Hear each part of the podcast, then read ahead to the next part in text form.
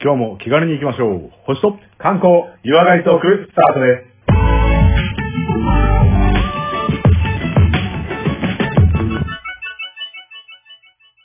こんにちは、コマです。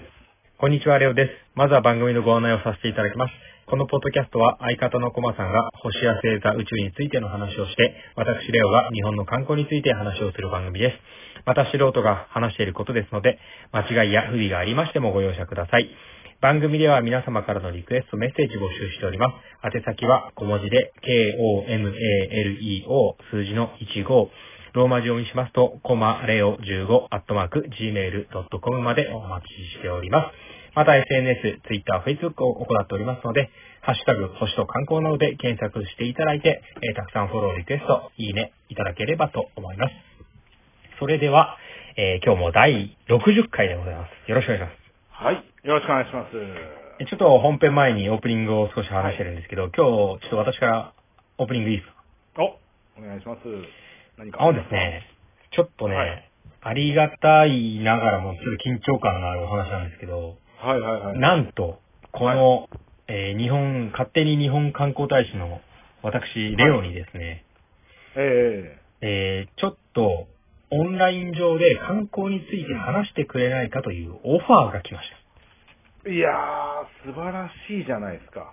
ようやく我々の活動が認められて、まあまあまあまあまあ、ようやく認められてるのはたくさんいると思いますけども、それを声に出して依頼が来たっていうやつですた。ね。そうですね。あの、ちうわーゃんとというか、直接メッセージで、はいはいはいそういう依頼をいただきました。いや、ありがたい。これおう、あれおうですおうか、あのはー、い番組ディレクター、ええまあほら、たくさん関係者がいいる中で、まあ、僕らメインパーソナリティ2人で張ってるわけですけ ど、ちょっと抜けがけみたいになっちゃうけど大丈夫ですかいや、いいと思いますよ。星の話はどうしたみたいなのは大丈夫ですかいやいやいやいや、全然関係なく大丈夫です。もう。ただ逆もあるからね。あの、あーケネディ宇宙センターが、なんか、ミスターコーマーみたいな感じで来るかもしれないからそしたらやってあ よ、そうだね。うんそしたらまず ABC の英語から習わなきゃダメだね。まずは翻訳勝手にお願いします。 そうそうそう。まあ、なのでちょっと、あの、どういう内容になるかっていうのはちょっと今後で詰めてるんですけど、なんかオファーいただいてるのだと、あの、日本の観光についてっていう、まあ、まあ、漠然とした話でもいいですし、なんかはいはいはいはい観光従事者になるにはとか、はい。あとは今後の日本の観光はとか、日本観光の魅力とはとか、そんな話をできたらみたいなオファーをいただいてたので、いや、これ、まさに俺話しちゃっていいんですかみたいな。うんなんか閣僚がなんか聞かれそうな内容じゃないいや、観光庁とかそういう、ね、ちょっと。そうですね。これ、こうガバメントが動いてる可能性もあるよね。あるかな、やっぱり。ういん。や、まあ、下手なこと言ったらまあ仕方ないね消されるぞ。いやいやいや、そんな、そん下手なな。こと言ったら。そんな、そん大な丈夫。なんですか、かあの、飛飛行機乗ったら飲んだコーヒーに薬入っててみたいなことがあったら、しっかりその後追求してください。あ、わかりました。はいぜひ、ソロで守ります。そうですね。あの、星と星の話になったとしても、あのまあ、僕の代わりに、あの、二代はいはいは目いレオを誰かこう見つけて話していただければと思うので。そうですか。いやいや。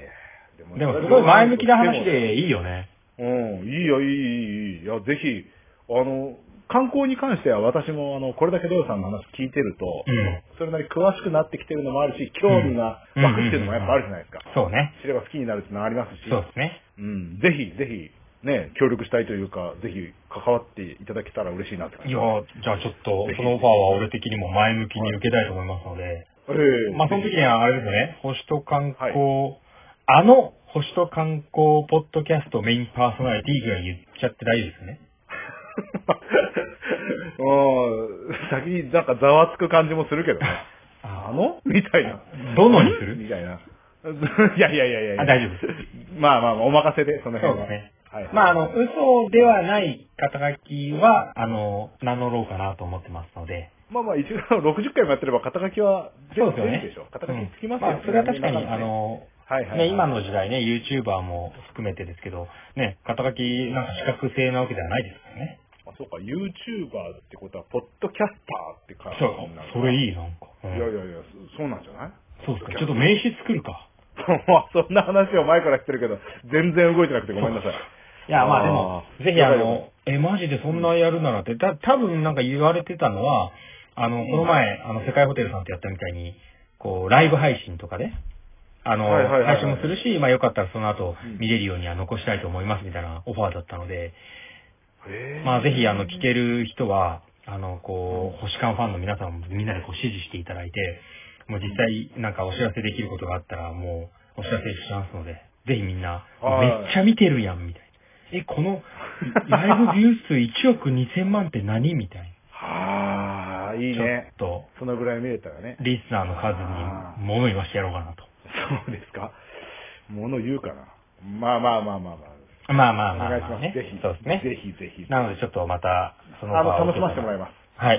ぜひ、それはそれで受けたいと思いますので。はいじゃあ、まあ、はい今回は普通にね、またいつも通そうでり、すね今日も気軽に行きましょうということで、第60回あ行ーき気た軽に行いと思きいまますし。ょうスタンスはいいよね。あ、じゃあ、超重あ要のでしょ。、そうですよね。あの、誰かゲストで来たとしても気軽に行きましょううんスタンスでやるんですよね、一応ね。そうですそうですそれ聞いて安心しま した。あの、オープニングはのいセリフが、なんか今日はかしこまっていきましょうとかだったら、ちょっとごめんなさい。わかった。じゃあ、その時にスイッチ入れるわ。あ、あいつ折れたなと思ってくれる。はい。じゃあ今日は気軽に行きますので、はい。じゃあ今日もよろしくお願いします。よろしくお願いします。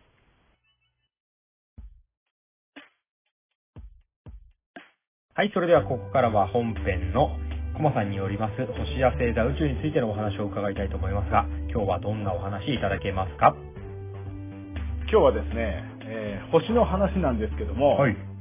ちょっとかすってるだけで、今回は、はい。花火の話をします。えー、ちょカステルかもわかんないですけど、花火。じゃあ、えーまずですまずですね、あの、なぜ花火かっていうところから、はい。紹介したいと思うんですけども、あの、打ち上げ花火、うん。これね、あのー、ズバリ言うと、二つに分かれるんですよ、打ち上げ花火って。えーと、バーンって広がる、あの、でかい丸を思い浮かべるか、フィューフィューで終わるかとか、そういう話あ、まあ、打ち上げ花火っていうと、あの、ガング花火と言われるちっちゃいロケット花火ーとかと、あほど。と、お祭りとかでこう、でっかく、軟尺玉みたいなね。バーンっていくような花火があって、そのガング花火の中の今回は、その、火薬玉と言われるね、塩化玉とも言うんですけども、うん本当の打ち上げ花火の方。あの、イベントなんか職で与える人さんがやる方ね。そうそうそう、はいはいはいそっちの話をちょっとしたいと思いまなす。るほど。まあ、星にうまくつなげていただければいいと思いますよ。まあ、宇宙内ね。で、火薬玉の中ってうん見たことあります、なんかさ、ショットガンみたいになんか丸いのがたくさん入ってて、半分に切はいってはいはいはいあって、はい。なんか、中はこんな風になってますみたいなのは見たことある、なんか。ありますかはいそれ星です。ごめんなさい、全然わかんないです。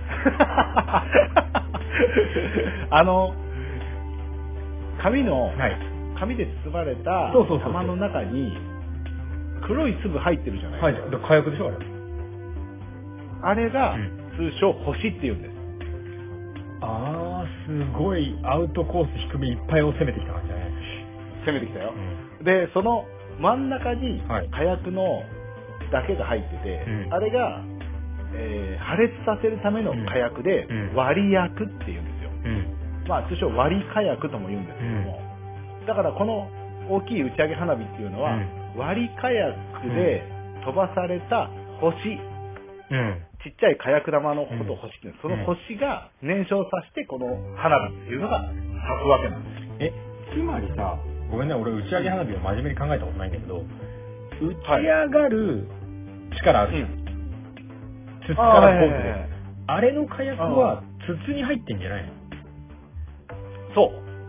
それはうんまた、あの打ち上げ用の火薬なので、うんまた別の火薬です。じゃあ、3段階今聞いてて思いついたのは、下からドンって打ち上げるための火薬が筒にあって、その後うんドンって散らす、あの、発射っていう火薬があって、で、はい最は後いにはいはい。そう色をつけたりとかっていうのがあるみたいなイメージ。はいはいはい、はい。三段ロそうケッでトすね。火薬と金属粉がちょっと混ざったようなやつで燃焼すると色が変わるってやつ。なるほど、なるほはいはいはい。まあさっきあの筒の中に入ってると言ったけど、うん連続で上げるときにど。は、あのー、玉の下のとこにこう貼り付けといて、うん。うんそのまま、えっ、と、筒の中で下にこう落として、下の発火装置でボンって当ててっていうのは、そうすると何回も連発であ、トトトトトトボンダー入れられたりする。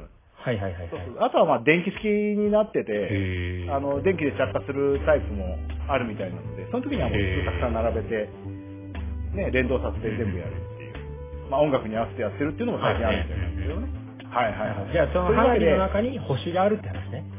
そうそう、星があるから、今日は星の話から、うん花火の話から、まあ、星に今来た、おい行こうよ行こうよだから今日は。いいよ認めたはいはい。うんじゃあ、花火の話、認め、ありがとうございます。俺は鍵とやいうわけで、とうか言んってもいいでし今回うはん花火のお話なんですけれども、前回、ょうん。隅田川観光やってくれたじゃないですか。やったよ。そう、花火話したよ、俺といえば。でしょ、うん俺、それで、花火いいなぁ花火って思って、うん今回花火にしたんです。なんかだから、なる後ほかどら調べてから、はいあ、星に繋がったと思って、 はい。それで、あら、キラキ、じゃあ、今日これね、あ星にしました。じゃあ、あ れ だきっ、かけパはーソナリティでありながら、君だやっがぱ俺のリスナーでもあるってことね。あ、そうそうそう、もちろん、一番のリスナーですよ。めっちゃいいこと だね。いやいや、そうそう。まあ、俺も一番のリスナーだったけど。いやいや あ、二番 煎じ。でですね、まあ、じゃあ一番のリスナーに聞かせてくださいよ花火。そうですね。うんじゃあ、花火の話で言うと、うんまあ、一番初めに火薬のお話もちょっとしようかなと思うんですけども、まあ火薬が生まれたのは大体6世紀中国ですうね。ん、うん、6世紀中国。はいえはいーに火薬が生まれたんですね。うでん、その火薬は何に使ったかというと、戦。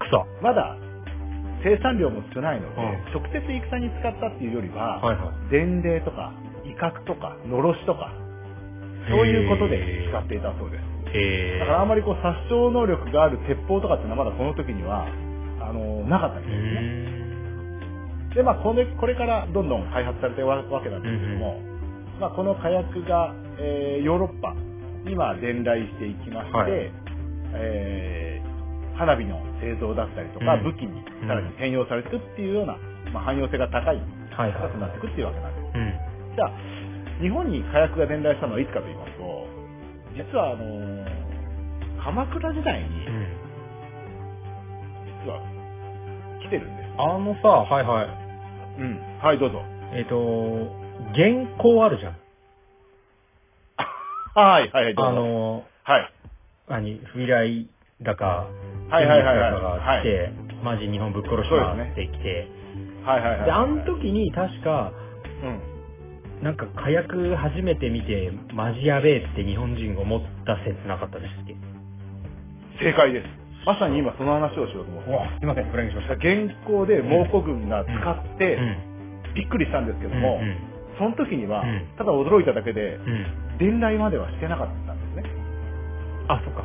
あの、技術は別に手に入れてないんだ、日本は。そうなんです。ビビって終わり。あれ何みたいな。そうなんですあ、。そうか。あれ何でまあってなって、そのまま気がついたら台風でいなくなっちゃったわけですね。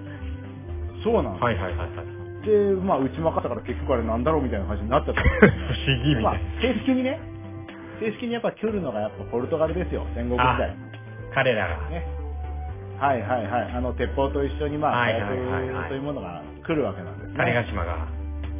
はいはいはいはい来まして。で、日本人としてはそれはもう、まあ、その時戦国時代なので、軍用にしようということで、まあ、鉄砲がうん大うん流うん。うんうん行り。うんで、えーその反面、あの、キリシタンなんかも一緒に来たんですけども、うんこの人たちは、あの、花火として火薬を使ったりしたんですうね。んうんで、この時にね、花火っていうのは一応日本人見てるみたいです。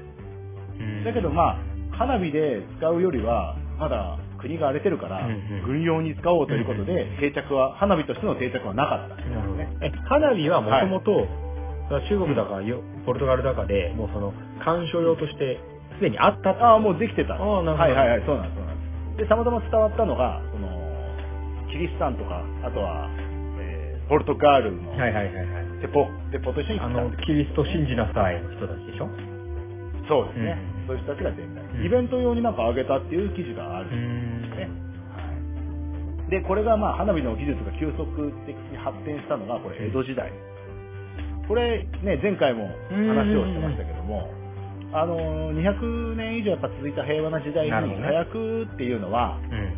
まあ、使い道がないわけじゃないんですけども、まあ、生産はしてたにしても、うんまあ、花火として楽しむっていういいのよが、ね。いい時代。まあ、はいはい、良くなりまして、うん一気に、この、花火というのがどんどん普及していったんですね。で、あそのれで前回、はい。日本うんって、なんか花火ってさ、うん勝手にだけどさ、はいはい夏とかさ、浴衣とかさ、うん花火はいはいは大会みたいな、なんか勝手な和のイメージを持っちゃうじゃないですか。はいはいはいはい。でも別に伝来してきたものだし、日本独自の技術とか、日本どで生まれたとかっていうわけではないんだよね。ないです花火自体はいろんなとこでやってるものなので。そうですよね。あ、そうそう。はいはいはいはい。なんかどうしてもでそんなイメージあるここで、じゃないでうん。はいはいはいはい。で、この江戸時代に技術がどんどん発展してって、うん。まあ前回も話に出た、はいはいあの花火民営化時代に突入しましてね、鍵や鍵玉屋さん屋時代に入ってるんですね。玉屋時代が来るわけですね。で、この時にやっぱりこう、大流行りうん。しまして、うんえー火事とか事故がやっぱ多発、ね、 いいよしね。。ちゃうわけですよやっといて燃えてるっていいよね。江戸そうそうそうそう。やっぱこう、昔の家屋はね、弱いじゃないですか、火に。でもそうやいうことでやめるっていう選択肢にならないのがいいよね。もう民民間ではやめるってことはうん選択肢がね、うんなかったんですけども、んんお国が、あ結局やめなさいと、マジとでいうことになりまして、はい。隅田川以外の花火を禁止します。あっていうことになりまそうしなんだ。へた。はい。多分隅田川はこれは多分別ですね隅田川。え。そうそうそうそう。だから隅田川はずっとやってたわけなんです。で、隅田川っていうのは、はい。あのーやっぱ川のほとりっていうのもあったあのあ、で、なるほどね。そのうん、あのー花火やるなら、水のあるとこでやれと。なるほど、なるほど。PL 学園とかでやるそういな。ったことで、そうそう、変なとこでやるとすぐ燃えちゃうかなるら、ほどね。は国止めたみたいでい。なるほど。す。で、その後、まあ、えー技術がどんどん上がってきまして、うんこの時ですよ。この時、んもうすでに技術がどんどん高まってきて、世界技術の花火を超えたものがどんどんできてくるんですよね。え、じゃあ、だから日本はいこが始めたもんじゃないけど、その江戸時代のん平和期間に、その、はいなんか日本の花火レベルぐいっと上がったってこと上がったし、んそのオリジナリティはその制度とか、はいあとその職人気質のなるほどね江戸っ子とかやっぱいるじゃないですか、なるほどね。あの、そういう方たちがはいはいはい。やはり技術を競うでこなるのほど技術競うのにもう一個あって、うん。でまあ隅田川以外の花火禁止してたんですけど、んだんだんまあこれ規制が緩和されてって、うんでまたあの安全対策を十分しながら花火が普及していくんだけど、うんうん。うんその時に御三家ってあるじゃん徳川御三家とかあの、武将とか水戸、紀伊と、うあーん水戸と和歌山と、あ、出てこないうんあるある。まあ、そういう御三家の人たちとか、武家、はいはいはい武将の家ですね、うんがこぞってこう花火をあの自分の威厳のためにやるイベントこととしてやるようになったんです。えー、まあだから、この時人気アップね。そうなんでうすよ、んだから民営化された花火師が、ん武家直属の花火師も今度できるようになったんでうん。おー。す。だから武家は武家で、そのまあ言うなればまあ税金じゃないですけど、じゃ あスポンサーついてそううのパトロンになってって。そうそうそうはいはい。はいはいはい。で、バンバン打ち上げて、そっちはそっちで技術が上がって、民間の方も技術が上がって、で、これでどんどん技術開発が進めるようになりまして、結局は、あの、民衆にどれだけ支持を得れるかみたいな、そうだよね。そういったことに発展してきまして、何々班の花火やべえらしいよみたいなね。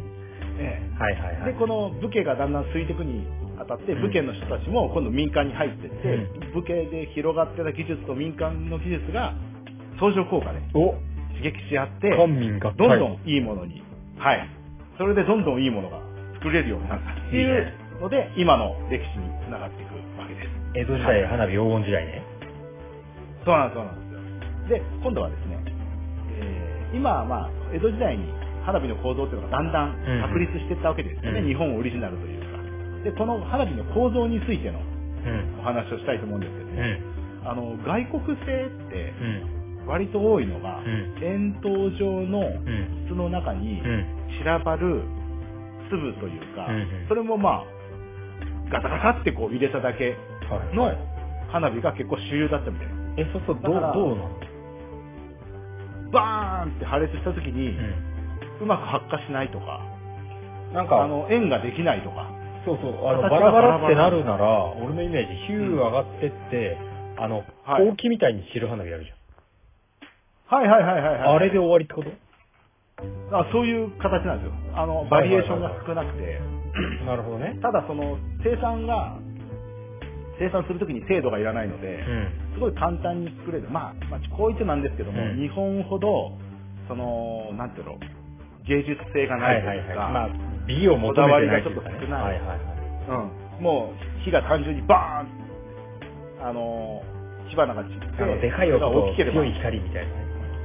そうそうそう、うんね、もう日本車じゃなくアメ車みたいなそういう感じのクオリティってあー皆さん今、フォードとかに怒られるんです申大丈夫ですか おそうだ ねまあそのぐらいの、はいまあいい車ですよね皆さんねあそういうのもいいまあまあねいいなと思いますんで好き好きですよ。はいはい。はいで日本の花火の構造って言ったら、うん。このさっきみたいに紙の中に入った、うんまあ言うなればまあ周りにあるもので、ね、表現すると、うアーモンドチョコみたいな感じでアーモンドの部分が火薬が入ってて、ん周りのチョコレートの部分に鉄の,、うん。あの鉄とか燃焼系の金属のものうんと火薬が織り交ぜてあって、ん綺麗にこう何重にも円になってるじうゃんないうん、そんなイメージ。それがこう3層4層構造になって、うんうんでバーンって開いた時にうん。こう綺麗に丸くそうそうそうそう。ね、光るような。だって、あれでそハうーいうト構と造になかるピカチュウとかあるじゃないそうそうそうそう。ううん。そういう、あの、なんていうんだろう、綺麗に形を作るっていうのも、ニコちゃんマークとかあるよね。ね。はいはいはいはい。その高さ。そういう技術が、んえー生まれて進化していったのが、この江戸時代あが、非常にこう、技術躍進していった。へえ、じゃまあ、あ次昔世代ニコちゃんはやったんだからと思うけど作ったのは、日本だった。そうなんですよ。ん。新たな、なんていうんだろう。えー次世代、そうですね。うん新たな進進化を遂げたんですよね。なるほど花火は日本で新しい進化を遂げて、そういういろんな形ができるよネうになった。クストジェネレーションに入ったわけですね。そうですね。はいはいはい。で、まあ、大体花火の構造っていうのはすごい綺麗だっていうのが分かったところで、今度は花火のちょっと重さとか大きさもちょっと紹介したいなと思うんですけども、大体、あの、号数で言うじゃないですか。あの、南郷玉とかそういうやつね。だまあ、そうそうそうそうそうそう。大体、あの、えーっと、今、3号玉から、3、4、5、6ってずっと来て、うん10号玉っていうのが、うんこれが一尺玉のことらしいですね。うん、うん、はいはいはい。で、今、最大だと、うん、うん。三尺玉とか四尺玉まで上げれる、上げることができるみたいです。それは、えーイメージは、まあ、その、打ち上がる球体そのものもそうだけど、やっぱりでかい分、ドーンって広がる横への規模とかもでかい。全然でかいです。ちなみにですね、三号、あるある三号玉ってまあ一番まあ、えっ、と、打ち上げ範囲の中でちっちゃい方らしいんですけど、うんうんこれが大体 200g だと。うん。で、うんそれで空中でボーンって破裂すると、大体その、うん。えっ、と、花火の径の大きさが直径直径が50メートル。うん。あ、50なんだ。うん結構ある。そうなんですよ上でやめちゃくちゃっぱ上がるので小さく見えるかもしれないですけど結構でしかも比べるもんないからわはかんないい。はいはいはいであのーこう価格で言うとね4000円ぐらいで買えるあ、一番ちっちゃいんだそと。うです一番ちっちゃいのだとそのぐらいで買えるそうですでも買えたからといってやれるでも打ち上げれるわけじゃないんですよそうだよね。 許可とか、多分そうそうそう消防法とかいろいろあそるようそうね。資格とかがあるんで、うんあの外注業者に出した時にあげてくださいって言ったら、まあはいはい一発で来てくれるとは思わないんで大体だから、い何発上げるかの価格が、そそうそのうそう単価の話だけであっそて、うそうそうここが消防と花火師と合わせていくらですよみたいな。そういう感じになると思いますけどまあーじゃあ、あの、コマさんの毎晩開催されてるあの、パーリーナイトとかでやってるのは、また別料金かかってるんだ。あれはもうあの演出とか入ってるんで、じゃあ違います。ああ、なるほど、ね。違いますあ。で、ちなみに、すごい、させる。あの30号玉いきますか。三尺玉と言われるもの。三尺玉ね。そあーれが今できる一番大きいと言われてる規模。うーんとね、一応記録的には、えっ、と、4尺、4尺6寸っていうのもあるんだけども、ほう。この4尺6寸はちょっと後で紹介したいと思います。あ、オッケー。三尺玉いこう。うん、で、30号、まあ、イコール三尺玉なんですけども、これが重さが280キロ。もうね、キロなのえ、280キロそう、筒に入れるときにクレーン使ううんですよ。ん。だって小錦みたいなもんでしょそうそうそうそう。小錦を釣って、筒の中にこう。 100メートル、200メートルぶち上げるみたいなもんでしょいやいやいやいやいや。もうそんなのもっと上足げりるの足りない足りない。あの、まず、え、もうロケットじゃん。爆発した時の直径が550メート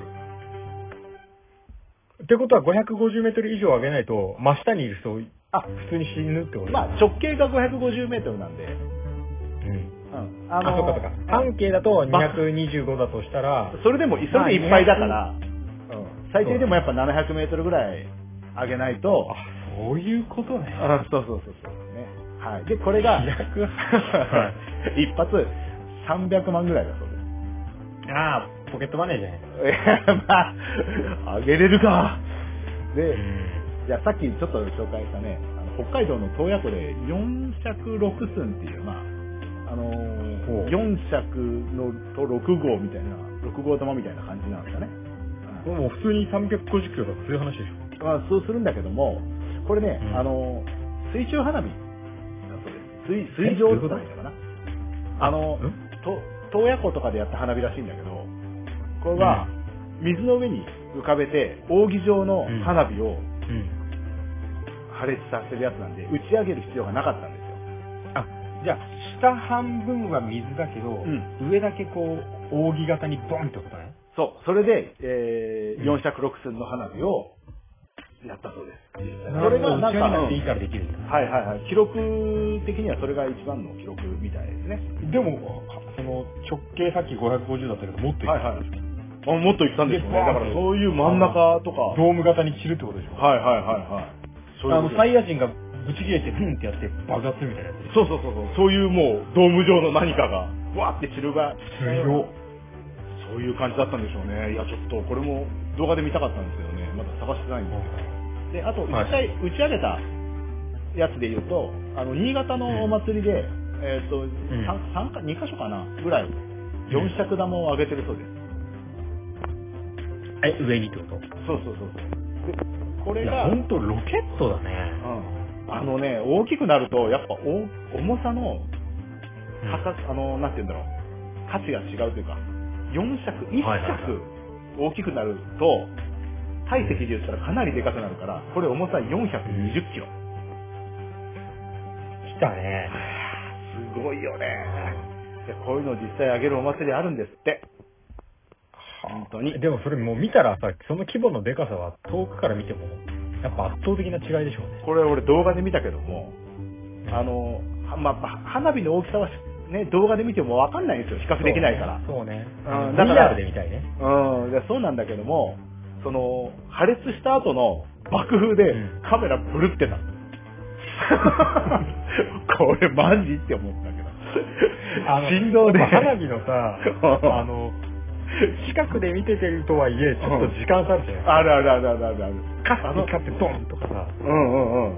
あれいいよね。あの、やっぱさ、生で見た時のそれってさ、他には変えられない何か価値があると思うんだよね。空気の伝わってくる方、ブンっていう。はいはいはいはいやっぱすごいよね。これがもうビデオがブルって揺れてることで、かなりこう、分かってきました。はい。見たいそうなんでね。すよ実際ねでちなみにあの皆様があの、ね、ご存知の隅田川花火大会これやっぱ街中ではいは上いげるということもあはいりまして、どうやら5号玉までしか上げられないみたいです、えでもなんか、ん隅田川は、まあ、大きさはいはいははい俺も意識したことないですから、ないけど、うんまあ、歴史とか、あとその、上げるああ規模みたいなものは結構、量とかはかなり多多いみたいですねはいはいはいはいはいそうですよね。何万発みたいな話。 2万5千とか3万近く上げてるんじゃないかな、そう、なんか、はい見に行った時も、まあ、隅田川も何度かありますけど、やっぱ2時間ぐらい上げ続けてる。であそこはねやっぱ街中なんでやっぱ今もうたくさん川だけじゃなくうん。やっぱこうね、いろいろ建物もいろいろ増えてきたんで、やっぱ規制もやっぱ厳しいっいや、そうそうそう。ていうのもあるみマたいンションでですね。すね。うんうん。あとはあんまり大きいの上げちゃううんと、さっきの振動もあったけど、ガラス割れちゃったらやばいことだ し、そういうのもあって、はいはいはいはい。なんか、あの、知り合いのセレブたちは、まあ、あの、コマさんの周りにもたくさんいるであ ろう、オプションっていう方々ね。はいはいは、なんか、やっぱその、花火大会、あ花火大会の時は花火ビューですよみたいなことを、一つ歌いに出しているらしくて、やっぱその日は、あの、なんはかい知り合いとか呼んで、今日うちでこう、花火パーリーやろうぜみたいな。ああ、やついがやあるらしくて、絶対いいよね、それね。五号玉であっても、やっぱな、都内で見る花火ってやっぱ、ね、大きく見えると思うんだよね、割とね。うん。あうんーじゃあそのうん花火見た時のこのやっぱ2になりたいじゃん、うん我々としては。ままあ、俺らのね、そうだよサブミねッションそれですねあの2ぶりたい。ツーぶりたい2じゃないんだよね。2ぶりたいとなると、そうそう。まあ、2ぶり、2になりたいって言ってる時点 でもう完全に で、この花火の見方として、やっぱりこの、うん。形状にも名前があるんですよ。これをマスターしたら、あ、今上がってるのはボタンだねとか言ったら、これはちょっと粋じゃないですか。これ言いたいでしょ。お機械いけつかないか どっちまあか。そう、いけつかないかどっちかだけど、まあその辺は、そうそう、 まあでも、ああ、そでのも辺はちょっとね、学びたいなと思いまして、これちょっと紹介したいと思います。で、基本系統が行、こうよ。基本系統割り物って言われるものなんですけども、この割り物っていうのが左右上下対称の形状が割り物ですね。はいはいはい。うん一回一もう、般的なやボつーねル玉がこうはいバンって割れる、綺麗に割れると割り物なんですけど、これが、うんうんうん。まああの、まず、種類で言うと、ボタン、菊、万華う鏡、んカムロギク、あとうん小割り物っていうのがあるんですね。ちっちゃい割り物じゃん。あーもうボタンしか覚えボタない。ンどんな形状かわかります一番いねや、これ、シンプルなんだけど、あの破裂した時に放射線状に拡散したうん星がパッて発光して、スッと消えるもの。うんまあ一番シンプルなやつです。これ大体ボタン。あの、そうそうそう。流れないやつ。これ、あとは流れる度合いにもよるんだけど。バーンって一応あれのやつで終わりね。で、今度は、はいバンってなって、放射線上の一番先端まで行った、円の一番外側まで尾を引いて、ふって消えるやつ。うん。あ、まだそれも落下これはして引くって言います。はい。はいなはいい。で、えっ、と、うんじゃあ覚えとくとしては、そのバーンって言ったやつが、尾を引くように垂れ下がってこなければ、ボタンが効くってことですよ。あ、もう全然、尾を引かなければボタンだし、ちょっと尾を引いても、尾を引いたら効く。じゃあ、ちょっと、オッケーオッケー。名残がなければ、今のはボタン、いや、効くかなぐらいは言えそう。はいはいはいはい。で、さらにさっき、えー、レオさんが言ってた、こう、バーンって言って、尾を引いてって、垂れ下がるところうん柳みたまでいな行やくつと、そうそうそうそう。あ、柳また違うんで注意してくださいね。 はい、ごめんなさい。あの、これを、カムロギクって言い方します。カムロっていうのは、おかっぱっていう感じですかね。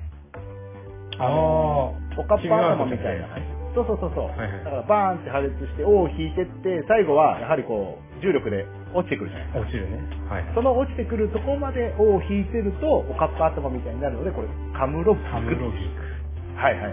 ク。それだけ言えるようにしようかな。はいはい。あとは、あの、バーンって破裂した時に、放射線上に伸びる、えー、尾を引くのと、あと尾を引かないタイプが混ざってるタイプがこれあるんですけども、これを万華鏡って言ったりしますね。うんうん要は組み合わせて、要はギザギザみたいな感じの、あのー、盆になるんですけども、うんうん。それが、えー、万華鏡っていうタイプですね。あとはもう一つ、小割り物、小さい割り物っていうんですけども、うん。これ、あの、バーンって破裂した時に、さらにちっちゃい、うん。えっ、と、花火の火薬玉が散って、で、もう一あ回破裂あするるやあるあつ。る。あの、ちっちバゃいーンって最後にジジジジジジってなるやつね。そうそうそうそうそうそう。あー、その、あるあるあるある。それね、音が鳴るとまた違うんですよ。ちょ 結ちょ構、結構めんどくさい。すいませんね。もう、もうすごい。はいはいうたんだ、うん音が鳴りまして、最後、って散るやつね。ち散るやつもあるんですよね。それが、あの、えー小割り物っていうやつで、で、これ、あのーなんだっけ、えー音が鳴って、あの、小割り物ですね。あとはもう一個がね、型物っていうのがあって、こううんバーンってやるんだけど、さっきのスマイルとか、あ、はいはい、ある。型って形の形。形の型、ああ、そうですね、うん、型物。あの、、たまに上さ、がったとかの。これ、角度によっちゃ星なんじゃねみたいなたまにあるあったりしますよね。そうそうそうそうそう、それ型はいはい物のちょっと、あの、でき、うまく角度が見えなかったやつ。からミッキーあ型物マウスはわかるわ。はいはいはい型物が一番言えそう。えーこれは比較的にね、あのー左右均等じゃなかったりするので、割り物の中では結構特徴のある、土星とかスマイルとか、あと、はい蝶はい々、はい要は、尾を引く、ね、火薬玉うんうん、菊の火薬玉とボタンの火薬玉をちょっと組み合わせたようなやつとか、その、尾を引くのを長めなやつを2つ用意して触角にするとか、そういう風な作り方で、これが型物ですね。はい。さあ、次はですね、ポカ。ポカ物っていうのがあります。割り物の今度はまた別物です。ポカモノ。うん。これはね、結構不規則な形状で、うん。これはね、あのー上昇中に破裂して、えポカモノの柳と橋ってあるんですけども、はい。これバーンってまっすぐ上に行って、上昇中に破裂すると、惰性的に上に散っていくじゃないですか。うん。それからこれ、自然大変だよ、こ落下れしていく。音声だけで頑張って伝えて。ピューが上がってきて、うん。途ピュ中ーでが上がってきて、途中で突っ張って散るってことそう上昇中に破裂すると、うん。あのー火薬玉は、あーその星は上に向かってきますよね、広がりながら。え、え、あの、最初はほうきみたいに広がるってこそうそうそうそう。上にほうき、はいそれで上向きのほうきみたいに広がってって、重力で下がってくる。とうん。わーこういうのを見たことないですか、花火。あら、あ、じゃあ、ドンっていう、あの、球体に丸じゃないのとは全然違うってこと違う違う違うあオッケーオッケーあるあるあるある。で、これを柳っていうそうですいやね。ー柳ね。はいこれようやく柳が。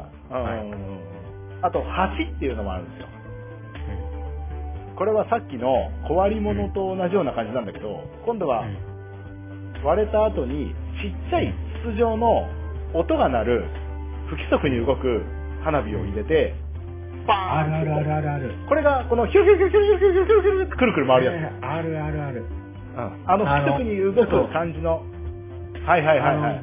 のたまにまっすぐ行くやつがいたんでは語いはい彙はい力が変な僕が表現させてもらうと、僕のイメージね。はい。バーン上がって、はい。球体になって破裂しました。はいその後最後に、うんあの、なんか超アフロみたいな、なんか、バッハそうのそうそうそう髪の毛みたいな感じで、ヒュヒュヒュヒュってこう、そうそう、巻き髪がたくさん。はいはいはいはい。はいはいあの、パンチパーマ当ててるサザエさんみたいなのが最後、シュシュシュシュってこう広がってくやつね。そうそうそうそう。あれを、あはオいッケっーていう。はいはいはあオッい。ケーオッケーあとは、この割り物とポカモノにアクセントを加える要素として、まあ、ん変化と言ったりするんですけども、あのうん、星の、星になる金属の材質を変えたりしてう、発色させたりして、色の変化をさせる。あ色はあるね。うん色はまあ、どれにでも応用できるんで、んあの、うん柳であっても、ちょっと前半と後半で色変えたりとかうん、うんうん。燃焼スピードによって、あるある。そういう風なもの。で、この複数の、この色の組み合わせと形の組み合わせによって、まあ演出が多彩になってきたっていう、というのが今の花火ですね。あほら、僕らは簡単につぶりたいな。はいはいはい。じゃあ、その、簡単につぶりたいところを、もうちょっと言わせてもらっていいですか簡単につぶりたいところ。オッケーオッケー。そこはオッケー。はい。で、これね、あのー、大体、あのー花火を見るときに、えーキーワードとしまして、はい。玉の座り、盆、肩の張り、冷え口っていうのが評価のポイントらしいです。評価があるんだ。はいはいはいはい。まず玉の座り。うん。玉の座りっていうのは、あのー最高到達点、打ち上げた最高到達はいはい点はいはでしっかり炸裂できてるか。ああ、落ち気味じゃないってことそれはど、どういうことなのタイミングがちゃんと狙い通り合ってるかってこと火薬の量とかってことそうそう、打ち上げる火薬、あるじゃない。号数によって、下の打ち上げ火薬っていうのをやっぱしっかり合わせなきゃいけないんだよね。うだよねで、この打ちう上げ火薬でしっかり上がって、頂点でん。ボンって破裂しないと、さっきの柳みたいになっちゃうんですよ。うん。なるほど。一回落ちてくわかりますよね。うん。登ってきた時に破裂したら上に広がっちゃうし、うんうん要は円に、球体にならないんですよね。うん。なるほど、なだるかほらしど。っかり球体に破裂させるためには、うん。しっかり適した打ち上げ量がやっぱ必ピュ要なんーです、ね。上がってって、うん。下から上に向かう力がちょうどゼロになるところで弾けるのが一番いいわけだもんね。そう、そうしないと丸くならないんで。そうだねいや簡単そうにもう丸くなると思ってるかもしれないですけど、実は、な結構るほ頂点に行かないとうまくどなうらないしたこのとないといけなでいん、だから。はい。だからこれがもう、丸が変身してたり、楕円にしてたりなると、お、ちょっと、玉の座りが良くないなっていう話になるわけですよ。 うん。それいいだ。言いたいでしょ。あそれいいはだ。い、もうそうだなしとか思ったも俺もわかりそう。うんはいはいはい。次、あのー、ボン。これ分かりやすいです。あのー、広がり方。うん。ボーンって広がって、あの、お盆、お盆のボンなんだけど、あ、ダジャレかと思広がって、そうそうそうそう、いやいやいや、火薬爆発広がって、均等に丸く広がってるかどうか。ミスることってあるんですかそれ。火薬の量とか偏りとか、あとは、えーまあ、そういうので、最高到達点で破裂したにもかかわらず、うん、偏ってると、偏ってる球との、座りは良かったけど、ボンがいまいちだったねって話ね。そう、盆が良くないなとか、あ、オッケー、言える言える。それまだいけるよ。いやもううん大丈夫う大丈ん、円とかじゃない。うまく球状に広がったね、丸じゃない。いや、盆が綺麗だねっていうのがなるほど、花火通の言い方かもしれない。夫。その二つ、で言える今度頭に入ってきた。うんこの、あの、広がったにもかかわらず、うん先端の火薬に火がつかなかった場合、星に火がつかなかった場合とかあるじゃん。うんその時って、あの、抜けがあるよね。丸ができない。そうだね。うんそうそう。それを、肩の張りが良くない。うぜえ客だな。そうそう。輪郭が崩れちゃって、変化してるので、こういうのはもう、ぬ抜けちゃ、星が抜けちゃってるので、はい。か肩の張りがあんま良くなかったなとか。肩って多分それショルダーでしょうね。そうそうそうそう。そういうことですね。はいはいはいはい。まあこれも、まあ、わかりやすいですね。これぐらいならいける気がするよ俺ね、一番最後のが一番いいと、味があると思う。これ、冷え口がいいね。言いたくないそれはまんまこ消えう、消える。ま、まんまで。そうそう、消えるとこなんだけども、これ、要は、玉一個一個星の大きさが、ちょっとでも違ったら時差ができちゃうじゃん。残っちゃう。バーンって広がって、で、せーので消えるのが消えてほ、そうなんですよ。さっきのあのー、点滅で消えるのはもうダメなんだけども、うんそれ以外のものって、うんやっぱ同じくやって、スッて消えた時が、一番こう、わってなるじゃないですか。あの、あえて柳ここをのさ褒める消えたところいいよね。あバーンこれ残る感じバーンってなるけど、ちょっあ、うん。とでこう、そうですね。揃って消えると指揮綺者麗が最後にグーをした時みたいなさ。はい はいはい。そそれれがそれこそもう、あ、消え口がいいね。消え口って言うんですね。あ、それ、こういうところそれだようん。だから、玉の座り、盆ん、肩、消え口。これをじゃあちょっと言ったら、こう、通っぽく見えるんじゃないかな。肩っていうか肩の張りだよね。肩の張り。はい。んじゃあ言い方としては、その、いい悪いで表現していくとしたら、玉の座りがいいね悪いね。はいはいはい。えっ、盆。と、ボンがいいね悪いね。肩の張りがいいね悪いね。あと、はい冷え口がいいね悪いね。そうですね。はい。いや、ぜひ、それでここういれう、覚えた方がいい。なんかね。ああまあ、あんまりこう、ダメだねっていうよりは、んああ、消え口がいい。まあ、ポジティブの方を言った方がね。そういやそう間違いなく周りの人はじゃねないと、、ただうざいかおら。そうだね。そうそうそうそうそうそう。そうなっちゃうんで。ダメですよ。そうまあマイナスだんだをんこね、う言うのよくない。はいはいはい。で、花火がね、こうだんだん見えなく、見見たくなってきたと思いますけども、今年はもう花火が中止。ほまあねとんど中止になってしまって上がらないじゃないですか。でこれ見れないですよね。これすごい残念なんですけども、うん。うん。花火見えるところを見つけました。は来た。い。まあ、なんとですね、はい。星と観光ですので、ここで星に着地したいと思うんですけども、あ、プラネタリウム。はい そうだよ。プラネタリウムうんで、花火上映をやってる箇所が何箇所かあります。花火の上映。そうなんですよ。だからプラネタリウムって、上を見上げて、スクリーンがあるじゃないですか。あまあはいはい。すごい楽な姿勢で、いつも星が映る場所が花火になるんです。えー、それなりの音もやってくれるのそもうそうそれなりの音もできるだけまあ再現をして、いいねで、これね、花火リウムって言うんだけど、花火リウム。はいはい、そうなんですよ。いいっすよ。花火リウム。これね、検索していただければね、あの、日本各地でいろんな、そのへープラネタリウムで、いきまなあり正直な話、まあ安っぽくなっちゃうけど、映像なので、まあ使い回しができるわけなんですよね。うん。まあね。うん、だからそれを今年は楽しんで、近くにもしそういうプラネタリウム、花火リウムやってるとこがあれば、うんぜひ見に行ってほしいなっていう風な感じはしますね。うん。で、そこで、あ鍵やとか、いや、玉の座りがいいねとか言ってちゃダメ。いや、まあそれはでも、もう言ってもいいんじゃないですか。もう花火、いやプラネタリウムと違って。。どうな空気なんですかね。いや、いいんじゃないですか、もう。あ言っちゃってもいいと思います野外だから、はイメージさ、まあみんなこう、飲んでたりとか、宴に近いかはら、いはいはい。こうはいはいみんなはいうわーってこう言ってるのはなんかありな気がするんだけどさ、はいはいはいそれにこう、しんみりこうしちゃって、そう、大丈夫ですかね。いや、でもうぜきやつい星たみたい見るときは説明聞くので、しんみりですけど、なるほ花火でドドドドドドドドって言ってるところで、ど。いいのか。ねえ、おっとおっななるじゃないですか。あ来た来た来た来たおっ言いたいですよね。俺は言って、言っていいと思います。じゃあ、言ってくださいあのコバさん公認 で、はい。公認で。怒られたらぜひコバさんが代わりに謝る。あい謝りに行きます。私が変な文化を作ってしまいました。ごめんなさいって言いに行きますけど、はい俺はその人に説得します。説得してきます。だって、なんとか落語行ったら室内で待ってましたって言うだろうって話ですよね。そうなんですよ。いやそういうことなんですね。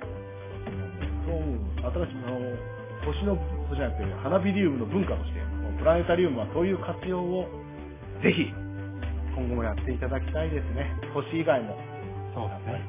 で、浴衣で見に行きたいじゃないですか、そういうのは。いやで、プラネタリウムならではの魅力としては、うんまず全天候型。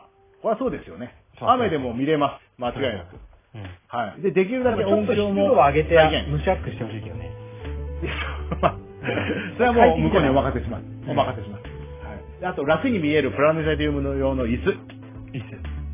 あこれだって角度ついてるんで、上全然見上げられますし、座って見れる。カップルシートとかあったりするからね。あるからね、最近のやつ。はい。あとはですね、あのー真下から見てる映像らしいです。花火を。うん。だから、ん花火師さんしか見えない映像なんですよ。要は、常に斜めを見るじゃないですか。斜め前を見るじゃないですか、上を。はいはいは違うい。んですよ。下から上に上がるんじゃなくて、そうそうそう。あのーすぐ横から上がってくる。で自真分上ででカメハメハ打ってるみたいな感じ。そうそうそうそう、そういう感じで見えるみたいみたいな。でもこれも、えっ、と、カメラ、えー花火師さんの横で360度カメラみたいなこういうカメラで撮ってるので、もう自分の視界いっぱいに花火が、あの、頭の上から、足の方から、横からっていうのが、こう、どんどん打ち上がって、もうドームのスクリーンいっぱいに花火が広がるみたいです。要は視界いっぱいですよね、そうなると。音頑張ってほしいね、音ね。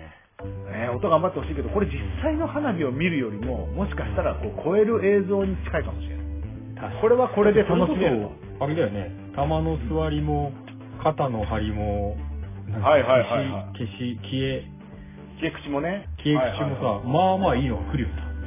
そうですよね。うん。だからこれもね、ぜひ、そういったところで見ていただいてですね、今年はちょっと我慢していただきまして、まあ、あの、プラネタリウムの方も入日制限はしてると思いますけども、あの、やってるそうですので、人数制限してでも。オープンして何時の回とまかすねから、はいはいはい、時間もあるし、何回も上映してるし、うんなんて言ったって夜じゃなくて日中でも見れるんで、うん確かオープンさえしてれば。でそう考えると、多くの人が楽しめて、これはね、こうまあプラネタリウムも、今後は花火リウムとして、通年営業、ね、半分はプラネタリウム、半分は花火リウムでもいいのかなというふうにに。いいと思う。思います。はい。というわけで、いや今回はですね、この花火リウムじゃなくて、お花火の話でしたけども、このい辺やで。はい。ーいやーなんか、あれじゃない、それこそ、花火リウムから公演以来来ない、大丈夫いや、来ないでしょ、まだ。まああ、ー星の方で来てほしいけどね。そうだね星の方で来てほしいけどそうだもね、 先に星に来てほしい花火案内は花火の人に任せよう。あ、そうだ、そうだ、ごめん。いや、花火のあい、もごめんごめう、ん。職人さんが。花火と観光うんの番組だと思っちゃってたよ。 よかった。そこまで花火にのめり込んでくれたのは嬉しいですけどね。あ、わかったわかった。そうですね。じゃあ、はいあの、花火リウムを応援している星の人っていうことですよね。うんそうですね。はいはいは了い。解そういうことでございじゃあ、あの、星を見るついでに花火リウムを応援しているということで、今回のお話以上で大丈夫でしょうか。ます。はい。どうもありがとうございました。